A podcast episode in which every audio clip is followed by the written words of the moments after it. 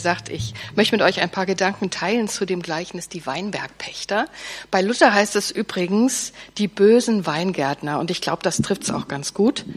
Und bevor wir gucken, äh, wie das Gleichnis genau ausschaut, das Jesus uns da erzählt und was das für uns bedeuten könnte, möchte ich noch mal ein bisschen was zum Setting sagen, zum Rahmen. Also mir hilft das immer, wenn ich nicht nur den Bibeltext an sich sehe, sondern auch gucke, was war davor, was war dahinter, was ist so vielleicht die Storyline und in dem Sinn ja natürlich auch die wirklichen Ereignisse, äh, bevor Jesus dieses Gleichnis erzählt hat. Also die Ereignisse spitzen sich schon zu, es geht schon dramatisch auf die Passion Jesu zu. Dreimal schon hat Jesus den Jüngern das angekündigt, dass er leiden wird, dass er sterben wird. Zuletzt auf dem Weg von Galiläa durch die Jordansenke Richtung Jerusalem. Also muss man ja erst oben von Galiläa so ein bisschen durch die Jordansenke und dann geht man hinauf nach Jerusalem auf die Hügel. Aber irgendwie, wir kennen das ja aus ähm, von den Jüngern schon, vielleicht wären wir auch nicht anders gewesen. Irgendwie findet das bei seinen Jüngern keinen rechten Widerhall. Und sie überlegen sich stattdessen lieber, wer die besten Machtpositionen an der Seite von Jesus einnehmen darf. Jesus spricht dann von dem Leidenskelch, den er lehren muss, und davon, dass Nachfolge im, auch äh, Nachfolge im Leiden und im Dienen bedeutet. Er sagt, auch der Menschensohn ist nicht gekommen, dass er sich dienen lasse, sondern dass er diene und sein Leben gebe als Lösegeld für viele. Das finden wir im Markus Evangelium Kapitel 10, Vers 45. In Jericho dann, eine meiner Lieblingsgeschichten, kurz vor dem Anstieg, vor dem Aufstieg nach Jerusalem, wird er von einem Blinden, äh, ja, angehauen, sage ich jetzt mal, angerufen, dem Sohn des Timäus, Bartimäus. Und der, obwohl er blind ist, erkennt Jesus im Geiste als den Messias, als den Sohn Gottes. Er scheint also mehr zu sehen als die Jünger, die keine Sehbehinderung haben. Ja, und dann geht es von Jericho durch die judäische Wüste hinauf auf den Ölberg, nun mit dem geheilten Bartimäus im Schlepptau, hinauf nach Bethanien einem Dorf auf dem Ölberg, wo Jesus dann während der Passazeit und bevor er gekreuzigt wird, leidend gekreuzigt wird, wohnen wird bei Freunden, Maria, Martha und Lazarus. Aber zunächst kommt ja noch der Einzug. Unter Jubelrufen äh, zieht Jesus nach Jerusalem ein auf einem Eselsfüllen. Das können wir im Kapitel 11 lesen. Und am nächsten Tag, auch das kurz vor unserem, äh, vor unserem Ereignis, was wir uns heute anschauen, vertreibt Jesus die Geldwechsler und die Händler aus dem Tempel. Und da lesen wir dann schon bei Markus im 11. Kapitel, Vers 18, die Hohepriester trachteten danach, wie sie ihn umbrächten. Sie trachteten danach, wie sie ihn umbrächten. Am nächsten Tag dann ist Jesus mit seinen Jüngern wieder im Tempel. Es sind nur noch wenige Tage bis zum Passafest und ich denke mir, da wird wahrscheinlich eine ganze Menge los gewesen sein im Tempel. Viele, viele Besucher von nah und fern. Und inmitten all dieser Menschen wird Jesus von den Schriftgelehrten, von den Ältesten und Hohepriestern zur Rede gestellt. Und da haben bestimmt eine ganze Menge Leute zugehört. Sie wollen wissen, welche Vollmacht Jesus für sich in Anspruch nimmt, wer sein Auftraggeber ist sozusagen. Das lesen wir Kapitel 11, Vers 28. Und dann kommt unser Predigtext von heute. Jesus antwortet ihnen nicht direkt, sondern mit einem Gleichnis. Das finden wir im zwölften Kapitel, die Verse 1 bis 12 und der Andreas blendet das jetzt ein. Vielen Dank. Ähm, ich lese mal und ihr könnt das mitlesen ähm, auf, ähm, auf dem Monitor. Ein Mensch pflanzte einen Weinberg und zog einen Zaun darum und grub eine Kelter und baute einen Turm und verpachtete ihn an Weingärtner und ging außer Landes.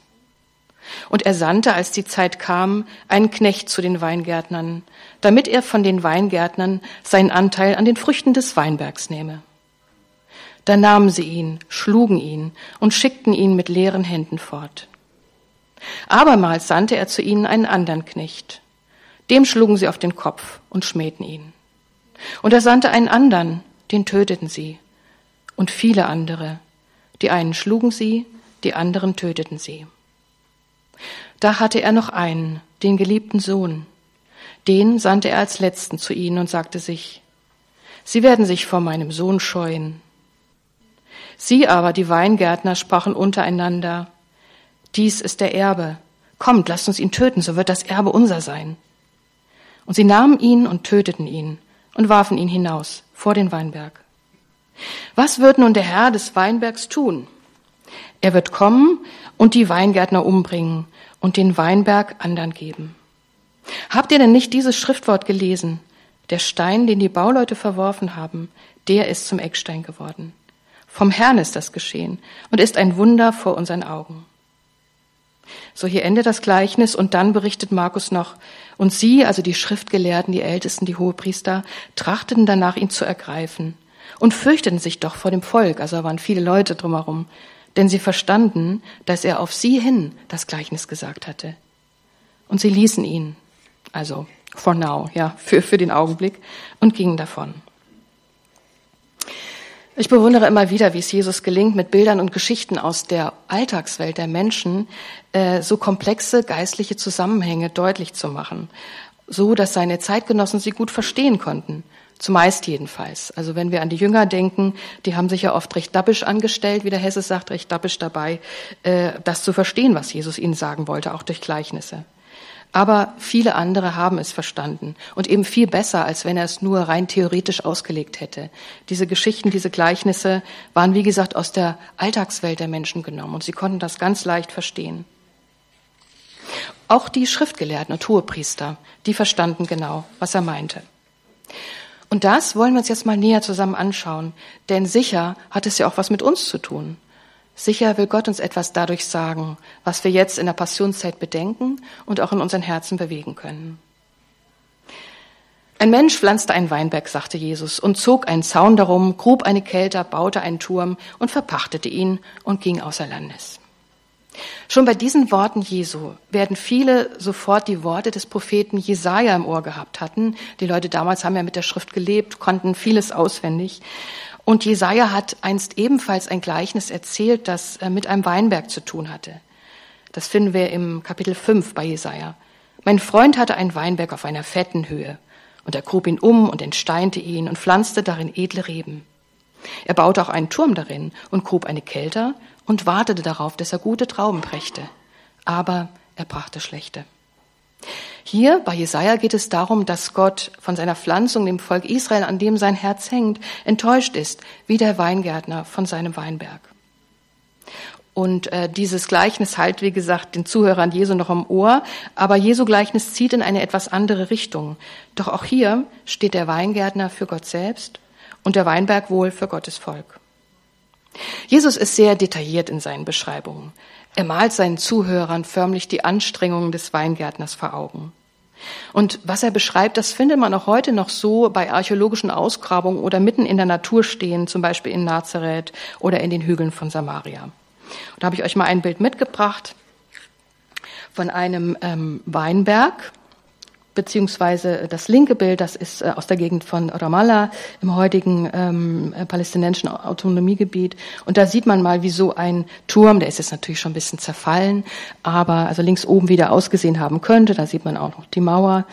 Ähm, und äh, im Bild rechts unten, das ist dann aus neuerer Zeit, wie man sieht, ähm, in der Nähe von Bethlehem, glaube ich.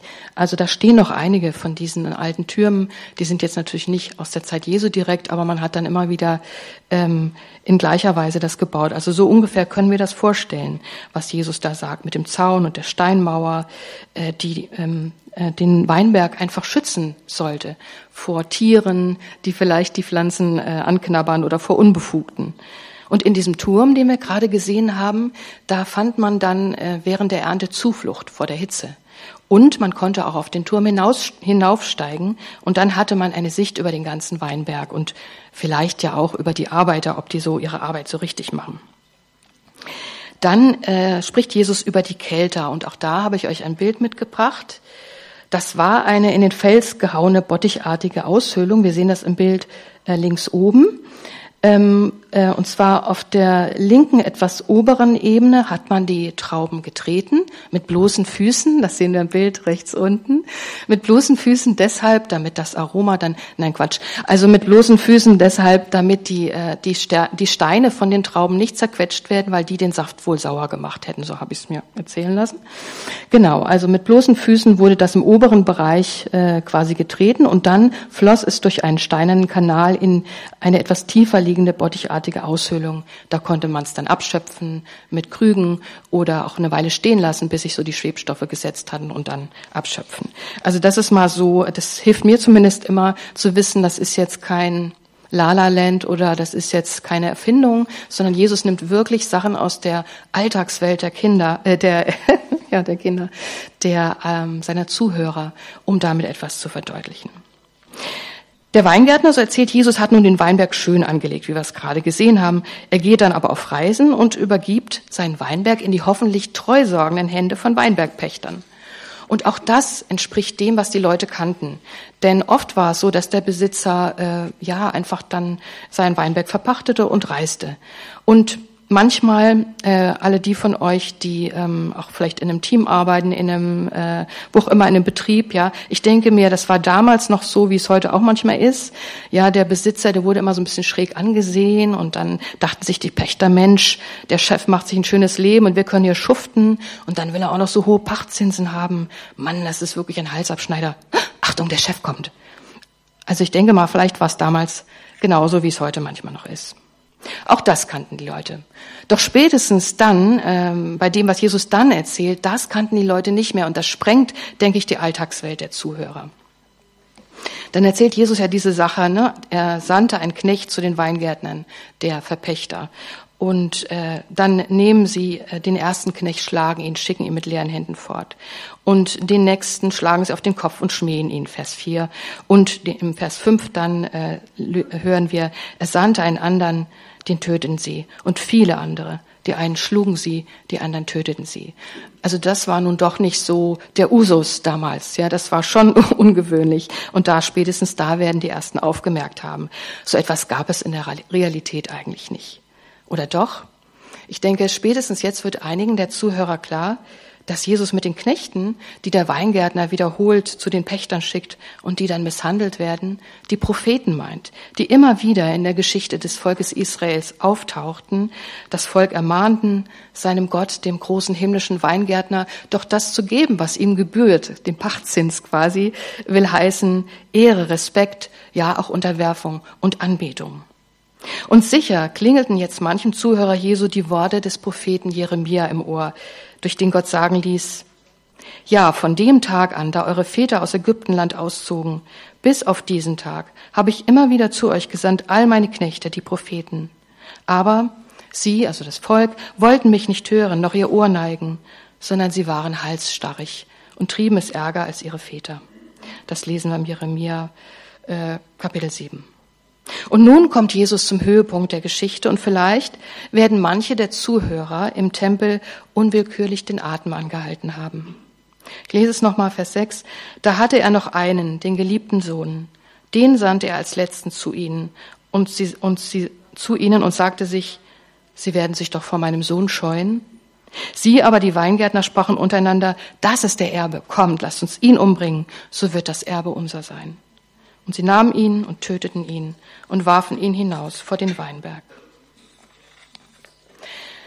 Ob die Jünger wohl in diesem Moment sofort verstanden haben, dass äh, Jesus hier von sich selbst spricht? Ich weiß es nicht, weiß auch nicht, wie ich reagiert hätte, wenn ich damals eine Jüngerin gewesen wäre. Oft waren sie ja schwer von Begriff gewesen und hatten auch seine Leidsankündigung nicht so richtig an sich herangelassen. Aber zumindest werden doch Petrus, Jakobus und Johannes äh, vielleicht jetzt auch die Worte im Ohr gehabt haben, dies ist mein lieber Sohn, an dem ich wohlgefallen habe, den sollt ihr hören. Also der geliebte Sohn, Jesus. Denn sie waren ja bei der Verklärung mit Jesus auf dem Hohen Berg gewesen, wo sie diese Stimme gehört haben. Dies ist mein lieber Sohn, den sollt ihr hören. Oder vielleicht hat sich auch Andreas, der ja zunächst ein Jünger von Johannes dem Täufer war, bevor er dann zu Jesus gegangen ist, erinnert an die Taufe Jesu, bei der er vielleicht dabei gewesen ist, wo auch eine Stimme vom Himmel über mein lieber Sohn gesprochen hatte. Dies ist mein lieber Sohn. Der Sohn, der Erbe des Weingärtners, von dem Jesus im Gleichnis spricht, der konnte nicht nur von den Jüngern, sondern auch von den übrigen Zuhörern durchaus im messianischen Sinn verstanden werden. Der Sohn ist der Messias, der Sohn und Erbe des Allerhöchsten. Und er wird ähnlich wie die Propheten vor ihm misshandelt und sogar getötet werden. Von denen oder auf Veranlassung derer, denen Gott doch eigentlich seinen Weinberg, sein Volk anvertraut hat. Von denen, die dem Volk doch eigentlich Gott vor Augen malen sollten. Von denen, die viel Verantwortung tragen, doch ihre Verantwortung missbrauchen und Gott nicht die Ehre geben. Ich denke, das traf sicher nicht auf alle jüdischen Autoritäten und Würdenträger zu Jesu Zeit zu. aber auf einige. Und von ihnen sagt Markus, sie trachteten danach, ihn zu ergreifen und fürchteten sich doch vor dem Volk, denn sie verstanden, dass er auf sie hin dies Gleichnis gesagt hatte. Schauen wir noch einmal kurz auf dieses eigenartige Wort von dem Eckstein. Das ragt ja da wie ein Eckstein so ganz kantig aus diesem ansonsten schönen runden, sage ich jetzt mal, Weinberggleichnis heraus. Da fragt man sich, was hat denn da jetzt plötzlich der Eckstein zu suchen mit der Kälte und dem Turm und den Weinbergpflanzen? Jesus sagt, habt ihr denn nicht dieses Schriftwort gelesen? Der Stein, den die Bauleute verworfen haben, der ist zum Eckstein geworden. Vom Herrn ist das geschehen und ist ein Wunder vor unseren Augen. Jesus zitiert hier zwei Verse aus Psalm 118, den die Zuhörer auch sehr gut kannten. Gerade zwei Tage zuvor, beim Einzug Jesu nach Jerusalem, hatten die Zuhörer ihm ja noch einige Verse aus diesem Psalm zugerufen, der oft an hohen Festen, wie zum Beispiel eben dem Passafest, gesungen wurde. Das waren allerdings andere Verse gewesen, nämlich Hosanna oder Hosianna, O Herr, hilf, O Herr, lass wohlgelingen. Gelobt sei, der da kommt im Namen des Herrn. Dadurch hatten die Menschen noch zwei Tage zuvor der Hoffnung und dem Glauben Ausdruck verliehen, dass Jesus der verheißene Retter ist, der von Gott gesandte Messias. Doch, so legt es Jesus jetzt mit seinem Gleichnis nahe, im Tempel zwei Tage später, er wird von einigen der Autoritäten, der Führer und wir wissen auch später dann von einigen aus dem Volk verworfen werden und nicht mehr bejubelt werden. Verworfen wie ein einfacher, ein unbedeutender, ein nutzloser Stein. Was die Umstehenden und Zuhörer jetzt noch nicht wissen, Jesus wird auf Golgatha von den Römern getötet werden, an einem Hinrichtungsort, der eigentlich ein alter, ausrangierter Steinbruch war, mit wertlosem Gestein, das man nicht mehr zum Bauen verwenden konnte. Aber Jesus, der verworfene, der scheinbar nutzlose Stein, er wird von Gott selbst rehabilitiert und zu Ehren gebracht werden. Petrus wird das später nach Jesu Tod und Auferstehung dann mutig vor dem Hohen Rat bezeugen. Das lesen wir in Apostelgeschichte Kapitel 4. Das ist der Stein von euch Bauleuten verworfen, der zum Eckstein geworden ist. Und in keinem anderen ist das Heil. Kein anderer Name ist Himmel, unter dem Himmel ist den Menschen gegeben, durch den wir sollen selig werden. Gott hat Jesus zum Schlussstein, zum Eckstein gemacht. Und äh, wenn dieser fehlt, wir haben da vorhin bei den äh, Folien, wo der Bibeltext drauf gedruckt war, ein, ein Bild gesehen, der Schlussstein, der quasi in der Mitte des Bogens angebracht ist eines Gebäudes und der das ganze Gebäude zusammenhält. Also wenn dieser Stein fehlt, fällt jedes Gebäude zusammen. Will heißen, ohne Jesus gerät die Welt aus ihren Fugen. In ihm ist das Universum gegründet. Und nur in ihm hat unser Leben und die Welt, die irdische und auch die ewige, Bestand. Paulus wird es später im Brief an die Kolosser so ausdrücken. Im Kolosser 1 können wir das lesen. Er, Jesus, ist das Ebenbild des unsichtbaren Gottes, der Erstgeborene vor aller Schöpfung. Denn in ihm wurde alles geschaffen, was im Himmel und auf Erden ist, das Sichtbare und das Unsichtbare. Es seien Throne oder Herrschaften oder Mächte oder Gewalten. Es ist alles durch ihn und zu ihm geschaffen. Und er, Jesus, ist vor allem und besteht alles in ihm. Und er ist das Haupt des Leibes, nämlich der Gemeinde. Er ist der Anfang, der Erstgeborene von den Toten, auf dass er in allem der Erste sei. Heute, aus der Rückschau auf die Ereignisse damals, kann ich, können wir leicht den Kopf darüber schütteln, wie Jesus, der Eckstein, der Sohn, der Erbe Gottes, von vielen verkannt, missachtet, verraten, misshandelt, verlassen und getötet wurde.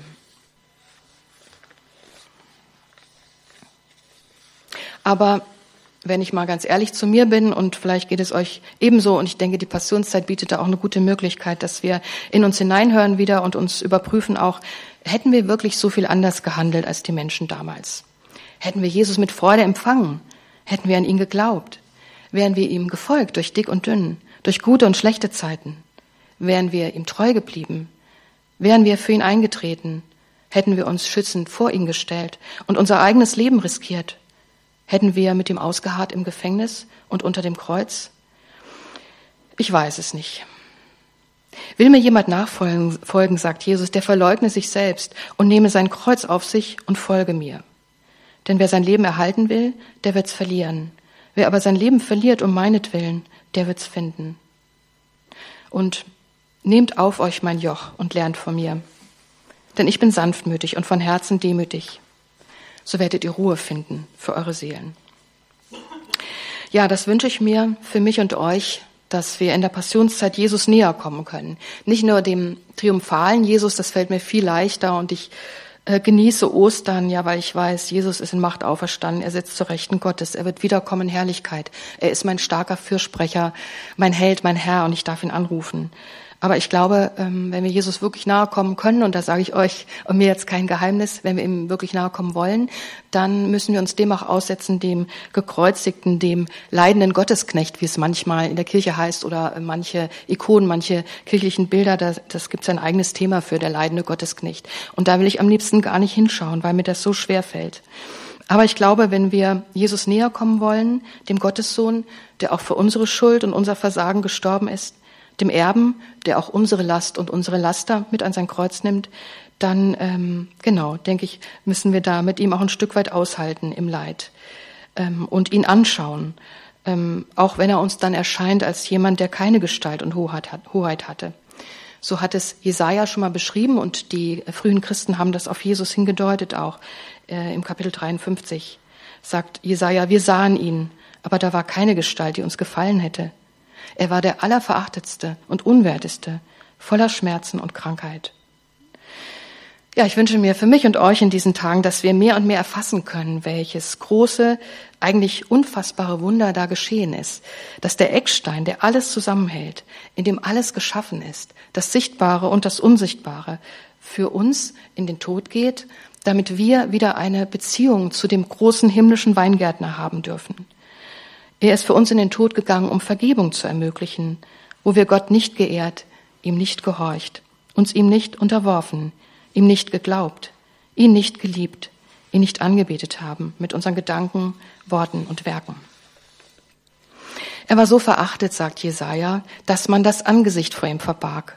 Darum haben wir ihn für nichts geachtet. Für wahr, er trug unsere Krankheit und lud auf sich unsere Schmerzen. Wir aber hielten ihn für den, der geplagt und von Gott geschlagen und gemartert wäre. Aber er ist um unserer Missetat willen verwundet und um unserer Sünde willen zerschlagen. Die Strafe liegt auf ihm, auf dass wir Frieden hätten. Und durch seine Wunden sind wir geheilt. Ja, das ist eigentlich eine wunderbare Botschaft, auch inmitten von all dem Leid und all dem äh, Schwierigen, wenn wir auf die Passion Jesu schauen, dass ähm, wir schließlich Frieden haben dürfen durch das, was er getan hat, Frieden mit Gott und dass unsere Wunden geheilt werden dürfen. Hier und jetzt und in der Ewigkeit werden wir damit sowieso keine Probleme mehr haben. Ich möchte schließen noch mit einer kurzen Meditation und einem Gebet und bei der Gelegenheit auch nochmal hinweisen, ähm, draußen im Foyer gibt es einen Büchertisch. Da haben wir übrigens, ähm, habe ich gerade vorhin vergessen äh, zu sagen, ihr habt ja vorhin ein Bild gesehen, dieser Weingärtner, der so seine Reben beschneidet. Äh, und das ist ein Bild aus dem Buch von Katja Hoog und mir, was wir auch im Büchertisch kaufen können. Das sage ich jetzt nicht, damit ich Geld verdiene, sondern weil Katja mich nochmal gebeten hat, das zu sagen. Also, ihr dürft da gerne auf den Büchertisch schauen und euch eindecken mit Bibeln, mit äh, Material zu Ostern und zu Passion. Und äh, links im Foyer findet ihr einen großen Bücherstapel, denn so hat Gott die Welt geliebt. Das sind Bücher, die ihr einfach mitnehmen dürft als Geschenk. Wenn ihr sie nicht mitnehmt, müssen sie leider weggeschmissen werden. So ist das manchmal im Verlagswesen. Also das sind Andachten, Meditationen zu Passion und Ostern. Nehmt die gerne auch mit für Freunde und verschenkt sie. Also herzliche Einladung dazu. Und aus diesem Buch ist auch die folgende Meditation. Drei Nägel, kantig, kalt und scharf, heften die Last und Not, den Schmerz und die Schuld der Welt ans Kreuz. Drei Nägel durchbohren den, der von keiner Sünde wusste. Drei Nägel bringen auch mein Versagen, meine Dunkelheit ans Kreuz. Bin ich es nicht, der selbst den Hammer schwingt? Das Kreuz erbebt unter der Wucht meiner hässlichen Gedanken, meiner bösen Worte, meiner schäbigen Taten. Doch du hebst den Blick zum Himmel und sagst, Vater, vergib. Und ich sehe dich an, voller Hoffnung, wie der Schächer am Kreuz, und bitte, denk an mich, wenn du in dein Reich kommst. Ich bete. Herr, es fällt uns oft so schwer, dich anzusehen, auch in deinem Leiden für uns. Aber wir beten, äh, dass du uns nahe kommst in dieser Zeit, auch als der Gekreuzigte, der Leidende, der aus Liebe zu uns in den Tod gegangen ist, damit wir leben können und Leben in Fülle haben können. Danke, Herr, dass wir so auch ganz froh durch die Passionszeit gehen können, mit dir an deiner Seite. Und wir beten, dass die Zeit dazu dient, dass wir dich besser kennenlernen, in all deinen vielen Facetten und Nuancen. Es gibt immer noch so viel zu entdecken an dir, Jesus, und darum beten wir, dass du uns ganz neu nahe kommst, uns neu erfüllst mit Hoffnung, mit Kraft, Herr, dass du dich auch erbarmst über die Welt und ihr Leiden, Herr. Du weißt, wie das ist zu leiden. Und erbarm dich über all die Menschen, seien es wir selber oder Menschen, an die wir denken, oder auch, ähm, ja, Menschen in der Welt äh, in diesen Tagen, die leiden. Danke, Herr, dass du das mitfühlen kannst und dass du die Kraft hast, Hoffnung und Heilung zu schenken. Amen.